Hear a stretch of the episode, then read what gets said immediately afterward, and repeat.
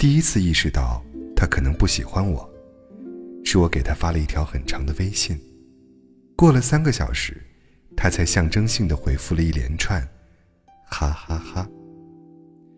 那一连串“哈哈哈”，让擅长找话题的我也无法应对，没话可接。当然，三个小时之后才回复，不论多么热火朝天的话题，也都没了继续探讨的兴趣。我不会就此承认，这是他不喜欢我的证明。于是我理所应当的为他开脱。他性格慢热，不擅长聊天。他工作太忙，上班时间肯定没心思和我聊天。那之后，我约他周末出来喝咖啡。他过了两个小时，告诉我和朋友去了郊区。我在深夜分享给他一首好听的英文歌，并说了晚安。他第二天早晨回复我：“这首歌真好听。”我安慰自己，就算交朋友也要慢慢来。我说：“他这种星座，认识一年数起来也不奇怪。”我找遍各种借口，却为他的所作所为证明。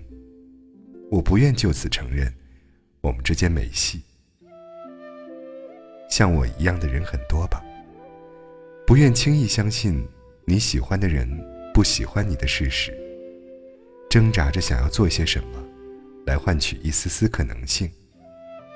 于是你制造偶遇，证明你们有缘分。你翻遍他的社交软件，找共同话题。你拿着放大镜，去扒出来他对你有意思的可能。就是不愿承认，这个人其实对你没兴趣。像极了夸奖，刮出“谢谢”两个字还不够，一定要完全看到“谢谢惠顾”四个字，才彻底让自己死心。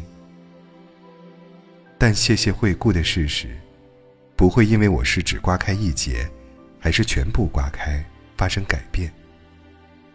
喜欢一个人也一样，他不喜欢你，你是主动的还是腼腆的，他都没兴趣。他不喜欢你。你是深情款款还是有趣搞笑，他都不会多做回应的。小时候不死心，硬是要看到赤裸裸的真相才能放弃。长大后不会了，在几次试探无果之后，我就选择悄无声息的退场。比起不留余地的等一个答案，我终于学会体面的全身而退了。一定有人问我，可惜吗？不可惜呀。当你怀疑一个人喜不喜欢你的时候，大概率他是不喜欢你的。喜欢你的人不会故弄玄虚，不会藏着掖着，更不会让你猜来猜去、辗转反侧。喜欢和咳嗽一样，是藏不住的。当然，不喜欢也是。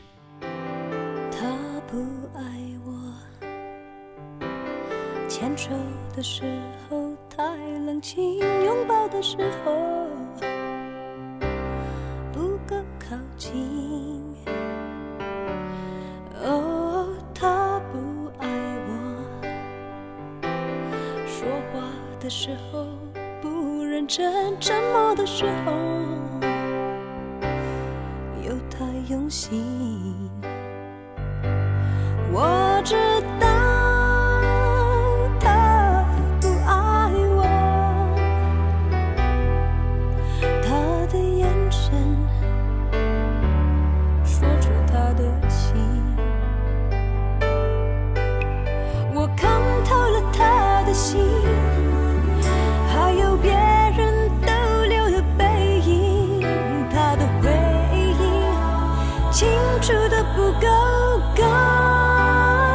睛我看到了他的心演的全是他和她的电影他不爱我。尽管如此他还是赢走了我的心。